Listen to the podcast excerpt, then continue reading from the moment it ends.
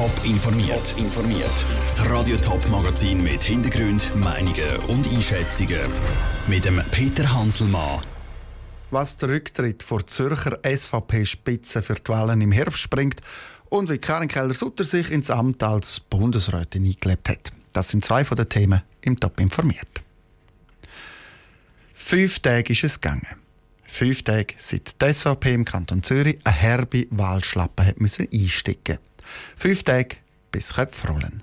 Die ganze Parteileitung der Zürcher SVP unter dem Präsident Konrad Langhardt hat heute ihren Rücktritt angekündigt. Und das ein halbes Jahr vor den nationalen Wahlen.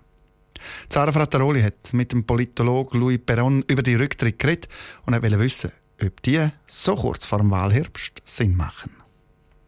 Ja, die Ankündigung ist in der Tat ein Knall. Es ist eher unschweizerisch, was da die Schweizerische Volkspartei macht.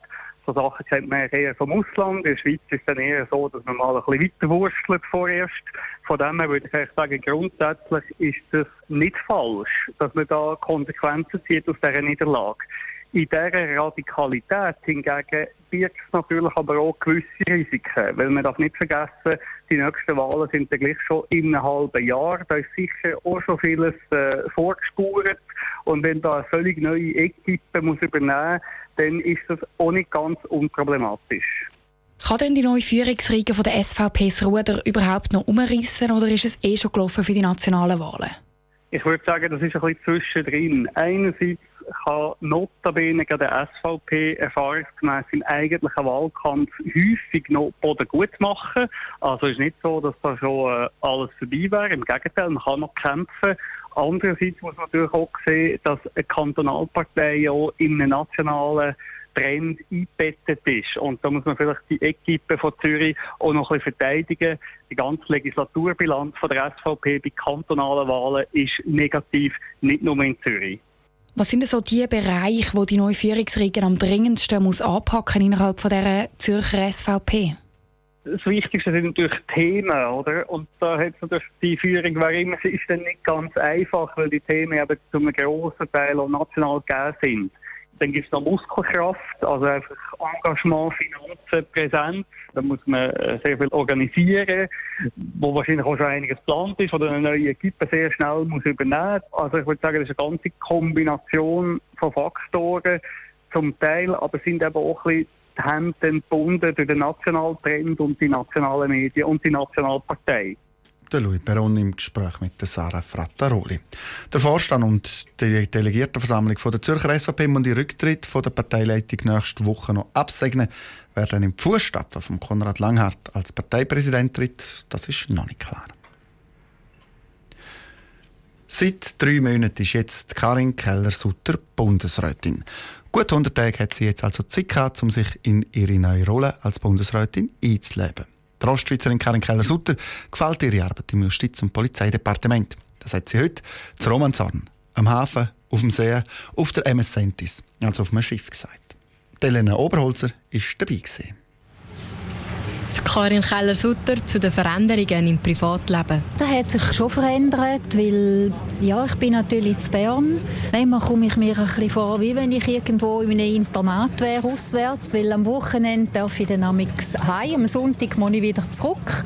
Und ich komme gerne auch heim. Man braucht das einfach, dass man auftanken kann, dort, wo man herkommt. Und ich fühle mich wohl. Ich habe eine Wohnung in Bern und äh, habe jetzt dort alles daheim. Karin Keller-Sutter zu der Zusammenarbeit im Bundesrat. Ich habe den Eindruck, dass man sehr effizient und pragmatisch zusammenarbeitet im Bundesrat. Es ist ein sehr sachliches Klima auch in den Diskussionen. Es ist nach knapp drei Monaten noch ein bisschen früh. Da wird sich dann an den grossen Themen zeigen, ob es wirklich gelingt, dass man mehr an einem Strick zieht. Das habe ich mir ja immer gewünscht. Also auf das schaffe ich auf jeden Fall an. Karin Keller-Sutter zu dem, dass sie zwölf Jahre Regierungsrätin und sieben Jahre Ständerätin war. Es ist sicher ein Vorteil, dass ich die lange Exekutiverfahrung habe. Man kann einfach anfangen und weiß, um was es in einer Regierung. Aber da allein hätte ich wahrscheinlich nicht gelangt. Ich muss also sagen, ich bin sehr dankbar um die fast zwei Amtstouren im Ständerat, als Ständeratspräsidium. Da hat mir sehr geholfen bei der Arbeit jetzt heute. Karin Keller-Sutter über die Herausforderungen im Polizei- und Justizdepartement. Über das Abwägen zwischen Sicherheit und Freiheit. Sicherheit ist eine grundlegende Staatsaufgabe und dass es da gewisse Eingriffe gibt, vielleicht in die Freiheit oder Einschränkungen gibt, da muss man wahrscheinlich in der heutigen Zeit einfach akzeptieren. Und wenn es eine grundlegende Aufgabe gibt, die der Staat wahrnehmen muss, dann ist es Gewaltmonopol. Und ich schaue das als eine schöne Aufgabe an, aber man muss im Einzelfall immer wieder ringen aus Romanshahn, Helena Oberholzer. Karin Keller-Sutter hätte bis jetzt auch die Erwartungen, die man an sie hatte, erfüllt. Das sagt der Politexperte Lukas Golder. Das Interview mit ihm zur Arbeit von Karin Keller-Sutter gibt es auf toponline.ch. Das britische Parlament hat heute Nachmittag zum dritten Mal den Brexit-Vertrag abgelehnt. Mit 344 zu 286 Stimmen hat das Parlament Nein zum Brexit-Deal, wo Prime Minister Theresa May mit der EU ausgehandelt hat, gesagt. Das heißt, vielleicht muss Großbritannien am 12. April ohne Vertrag austreten oder vielleicht auch im Mai an den Europawahlen mitmachen. Beide Sachen, die weder Großbritannien noch die EU unbedingt wollen. Philipp Detlefs, du bist in London im Moment. Zuerst das Nein heute Nachmittag. Das hat eigentlich niemand überrascht, oder?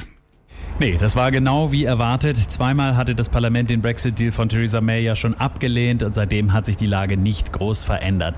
Das Ergebnis ist zwar etwas besser, weil sich ein paar Brexiteers umentschieden hatten und May dann doch jetzt unterstützt haben, aber die nordirische DUP, die hat weiterhin ihre Zustimmung verweigert und deren Stimmen hätte May gebraucht. Denn die Opposition, die Labour-Partei, die hat ihren Brexit-Deal natürlich auch abgelehnt. Das Brexit-Chaos, das nimmt ja ein Ende. Wie geht es jetzt weiter? Ja, das ist die eine Million Euro Frage oder die eine Million britische Pfund Frage, besser gesagt. Ein Sprecher der EU-Kommission hat vorhin mitgeteilt, dass ein ungeregelter Austritt Großbritanniens ohne Abkommen am 12. April nun wahrscheinlich ist. Also das Risiko eines No-Deal-Brexits ist deutlich gestiegen und damit würde dann auch die geplante Übergangsphase wegfallen. Die Verschiebung bis 22. Mai ist erstmal vom Tisch und London muss Brüssel jetzt mal bald erklären, wie es nun weitergehen soll. Aber die britischen Abgeordneten, die basteln weiter an einem Plan B. Mal sehen, ob das klappt. Und wie sieht der Plan B aus? Ja, für kommenden Montag ist im Parlament die zweite Runde an Testabstimmungen geplant über Alternativen zu Mays Brexit-Abkommen. Wir erinnern uns, erst am Mittwoch hatten die Abgeordneten ja acht Vorschläge abgelehnt. Aber die meisten Ja-Stimmen, die gab es dabei für ein zweites Referendum über den EU-Austritt und für eine Zollunion mit der Europäischen Union. Also ausschließen kann man derzeit wohl keine von den beiden Optionen. Philipp, vielleicht zum Schluss noch. Du bist ja zu London vor Ort. Wie ist denn heute Nachmittag, heute Abend die Stimmung zu London?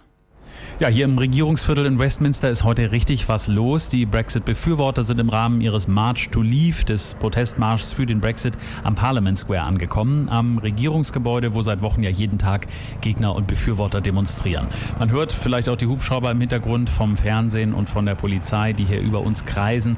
Also hier ist richtig was los. Die Stimmung ist angespannt, ein bisschen aufgeheizt, aber soweit ich das bisher beurteilen kann, ist sie auch friedlich. Besten Dank, Philipp Detlefs, für die Informationen aus London. Top informiert, auch als Podcast. Mehr Informationen gibt es auf toponline.ch.